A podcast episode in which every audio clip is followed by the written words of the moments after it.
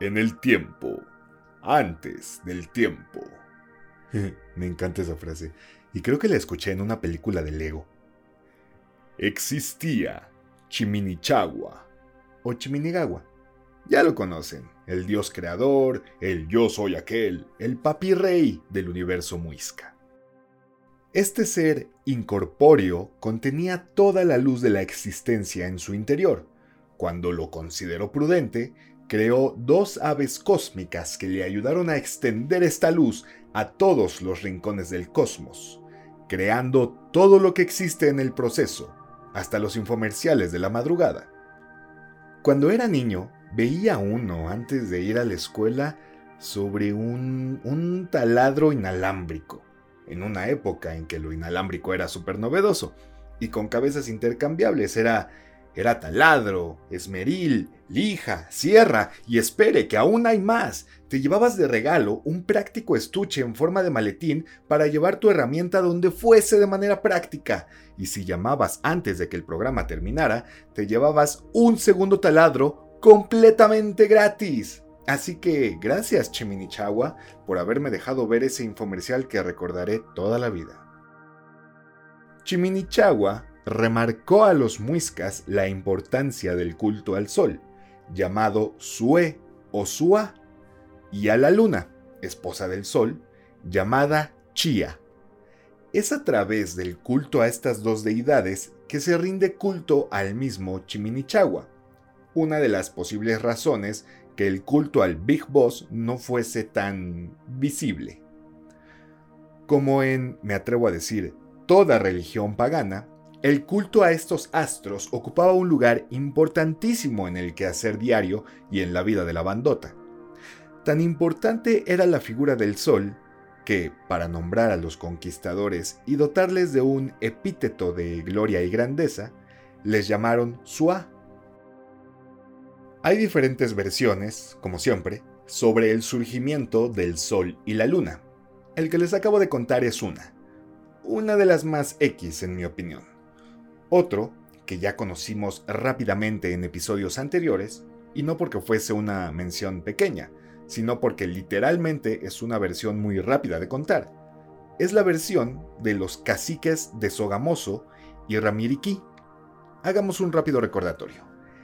En una de las versiones del mito creacionista muisca, estos dos caciques eran las únicas personas en un mundo plenamente formado, pero en medio de la más absoluta oscuridad. Viéndose tan solos, decidieron crear a los humanos. Una vez terminada esta tarea, cayeron en cuenta que todo seguía muy oscuro, así que el cacique de Sogamoso ordenó al de Ramiriquí, que era su sobrino materno, convertirse en el sol.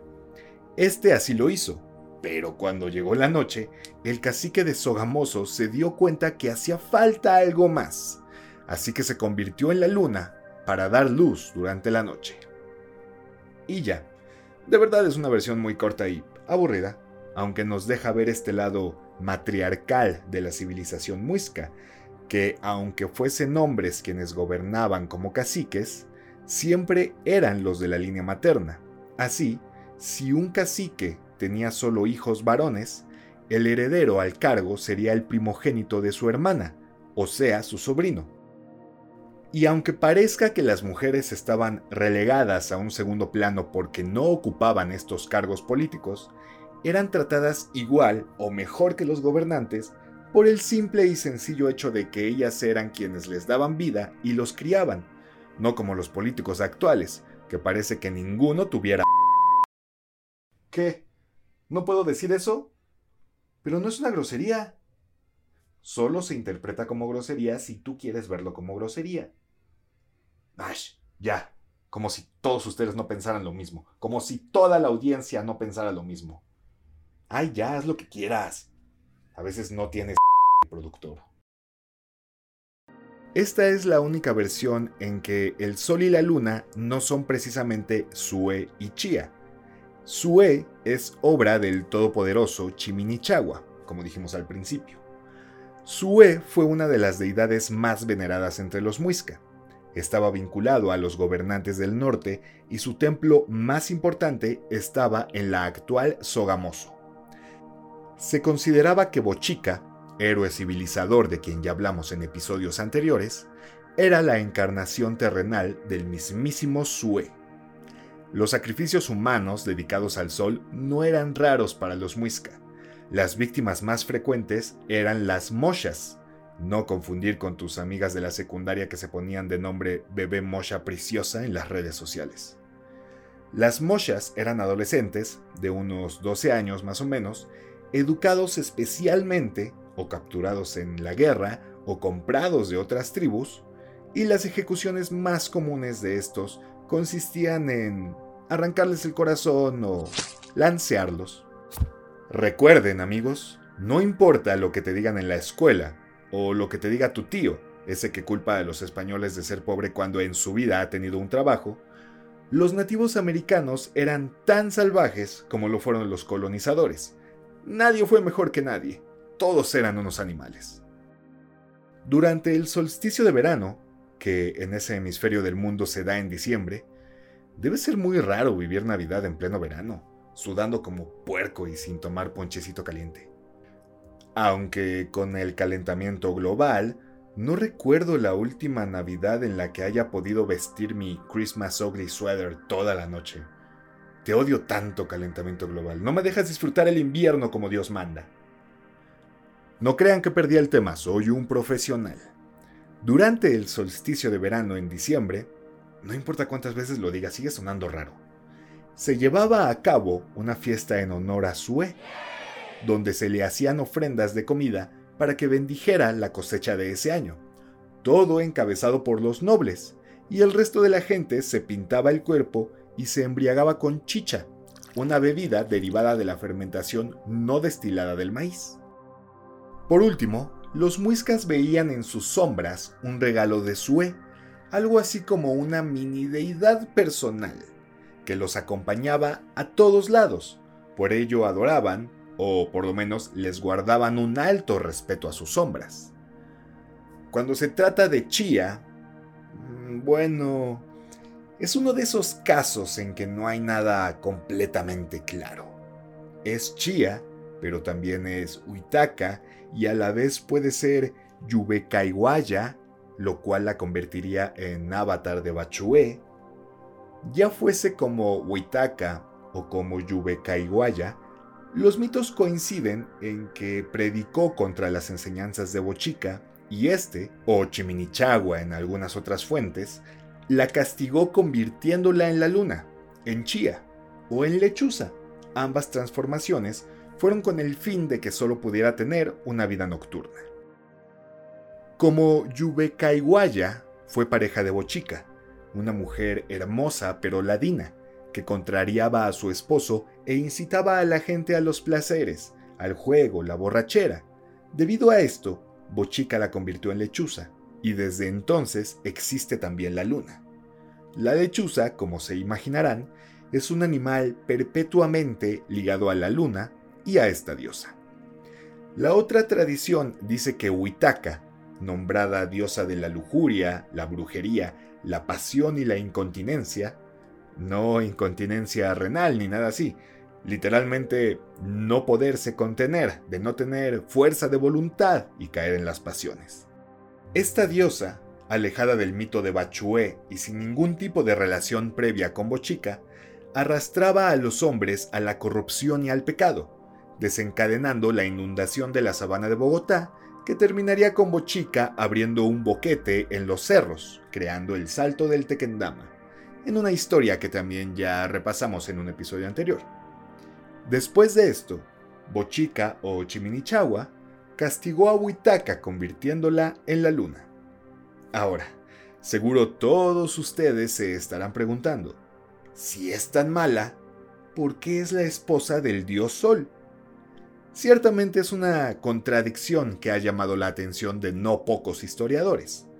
Dando un paseo por las crónicas de Indias, como las del obispo Lucas Fernández de Piedraíta, se hace notar la confusión que sufrieron los cronistas al intentar transcribir las creencias muiscas, personajes con diferentes nombres en diferentes regiones, en otras regiones estos nombres estaban dados a personajes completamente diferentes, las fuerzas matriarcales y patriarcales en sus mitos y su construcción social, etcétera, etcétera. A toda esta confusión hay que añadirle, como dijimos en el episodio especial sobre deidades femeninas, la mano del catolicismo y su intento de desestimar diosas y sus cultos. Cualquiera que sea el nombre que le demos, Chia es la representación de la hermosura de la mujer y de la luz en el firmamento nocturno. Y este culto a la luna, como muchos otros, estaba relacionado con la fertilidad, tanto sexual como de la tierra. Chia, al final, terminaría convertida en enemiga de los dioses civilizadores en lo que algunas personas pueden ver como una lucha del matriarcado contra un creciente patriarcado. Aunque, no está de más repetir, las sociedades muiscas tenían un sistema matriarcal donde los gobernantes eran sucedidos según la línea matrilineal. Pero no nos atasquemos en esto, que es un tema controversial y muy profundo. Pasemos a lo que sigue, el hijo de estas deidades. O para ser más exactos, el hijo del sol solamente. Algunas fuentes, las pocas, decían que también era hijo de la luna, pero la mayoría ni mencionan a Chia en la historia, así que digamos que ella era la madrastra. Como sea, reza la leyenda que Sue buscaba reencarnar a través de una mujer. Cuando esto se supo, muchas mujeres salían al amanecer, desnudas, a recibir la concepción a través de los rayos del sol. Pero lo que no sabían es que Sue ya tenía en la mira a una mujer en específico, una doncella del pueblo de Huachetá, un actual municipio colombiano del mismo nombre. Esta doncella era hija del cacique del pueblo y era una mujer tan hermosa que hacía que el mismo sol se detuviera a admirarla y se complaciera en hacer brillar sus encantos. Espero que no demasiado o le hubiera dado cáncer de piel. Cuando esta noticia se hizo pública en los tabloides de espectáculos de la región, la doncella, emocionada y animada por su familia, subía a un cerro cercano todas las mañanas y se acostaba desnuda a esperar los rayos, hasta que, eventualmente, fue fecundada virgen. ¿La Inmaculada Concepción qué? Después de los nueve meses, la doncella dio a luz a una huataca, palabra muisca para una esmeralda grande y rica. Me pregunto qué tan difícil habrá sido parir una esmeralda.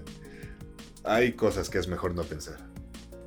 La doncella envolvió la esmeralda en algodones y la cargó entre sus pechos durante varios días, hasta que, al fin, la esmeralda se convirtió en un niño al que llamaron Goran Chacha. Porque al parecer un parto normal es demasiado pedir, el señor Sol tenía que deslumbrar a las masas haciendo a una pobre mujer parir una esmeralda. Nos encanta complicarnos la vida. Goranchacha fue criado en la casa del cacique bajo el título de Hijo del Sol. ¿A ti cómo te decían cuando eras bebé? Deja eso. ¿Cómo te dicen ahorita a tus veintitantos, casi treinta? ¿El caguamas? Y te sientes orgulloso, que es lo peor. La noticia del bebé del sol se expandió rápidamente. El chisme es algo innato en los seres humanos.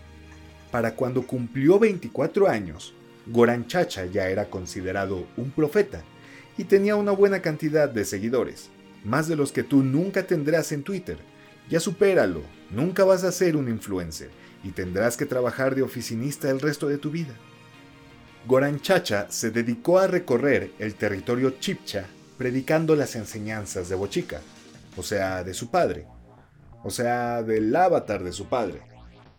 Goran Chacha reunía tanta gente como el Papa cuando visitó la Basílica de Guadalupe. Durante este Hijos del Sol World Tour, el saque de Ramiriquí, o sea, el gobernante, dio muerte a uno de los acompañantes de Goran Chacha, razón por la que el Hijo del Sol detuvo el tour, regresó a Ramiriquí y confrontó al saque, matándolo. Matándolo se queda un poco corto. Lo aniquiló, lo pulverizó, no quedó nada del pobre infeliz. ¿Se acuerdan en la película de Mulan, la animada? Cómo Mulan hace explotar al líder de los unos lanzándolo contra todos los fuegos artificiales de China pues eso no se acerca ni tantito a lo que Goranchacha hizo al tomar venganza del Saki. La venganza no es el camino del Jedi, señor Hijo del Sol. Una vez aniquilado el Sake, Goranchacha tomó su lugar por la fuerza, escogiendo de entre sus seguidores a quienes conformarían su gabinete, digo, sus criados, y entre ellos, su segundo al mando fue un hombre con una gran cola de león porque le gustaba mantener la cosa excéntrica. Estoy seguro que ya tienen una idea de hacia dónde va esto. Goranchacha, el mismísimo hijo del sol, quien diera un golpe de estado, inauguró la que posiblemente fuera la primera dictadura de Sudamérica. Se volvió completamente loco de poder, estableció castigos para absolutamente todo, Aquel civil que se atreviera a mirarle el rostro era excomulgado. Estableció muchas fiestas dedicadas al sol, donde realizó sacrificios humanos como si no hubiera un mañana, cambió la capital de los saques, que era Ramiriquí, a Unza, que actualmente es una ciudad colombiana. En una increíble muestra de egocentrismo e hipocresía, el profeta, que alguna vez fue tan cercano al pueblo que caminaba entre la gente y con la gente, hacía que esta misma gente cubriera con mantas finas y pintadas todo el camino hasta el Templo del Sol, un viaje que duraba tres días, para después orar por tres días allí y concluir con el viaje de regreso de otros tres días, durante los cuales su gente habría de cubrir de nuevo su camino con estas mantas finas. Es como cuando alguien andaba en un suru viejo y en transporte público para terminar viajando en una caravana de suburbans blindadas y con las ventanas bien cerradas para que nadie lo toque. Para venerar mejor a su papito el sol, Goranchacha mandó edificar templos con piedras traídas de las regiones más remotas del territorio. Estas magnas obras inviables y que supusieron un alto coste, sobre todo en mano de obra, nunca se terminaron, si es que algunas se iniciaron, debido a que no puedes construir una refinería en una zona que se inunda constantemente, ni un tren que destruya la mitad de una selva entera solo por capricho de... Perdón, me dejé llevar. Es que es fascinante cómo la historia siempre se repite si no aprendemos de ella. Goranchacha hizo que su pregonero, el de la cola, juntara a todos los unzas. Goranchacha les habló de la esclavitud que vivirían a manos de gente fuerte y feroz, que los maltratarían y que terminarían con ellos. Entre el pánico, Goranchacha anunció su retirada. Dijo que se iba para no ver padecer a su pueblo y que regresaría en unos años, cuando la cosa estuviera más calmada, supongo. El saque partió para nunca volver a ser visto.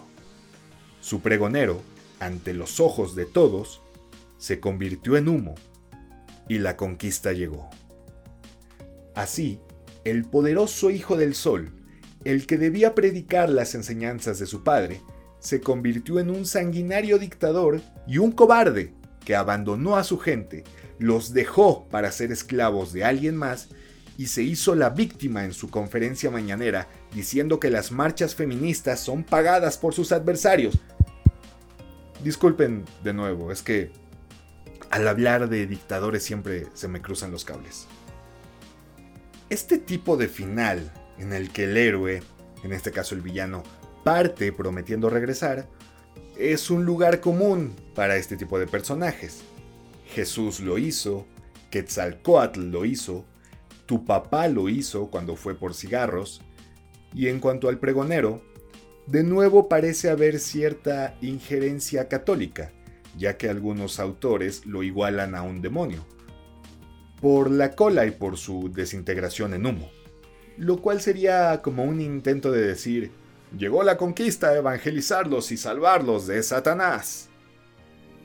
Me pregunto si Suá está decepcionado de su hijo o si ese era su plan desde el principio.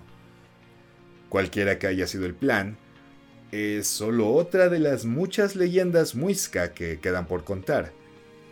Pero esas ya serán historias para otro momento. Mi nombre es Axel Bryce y te agradezco que me hayas acompañado en un episodio más de Mitomanía.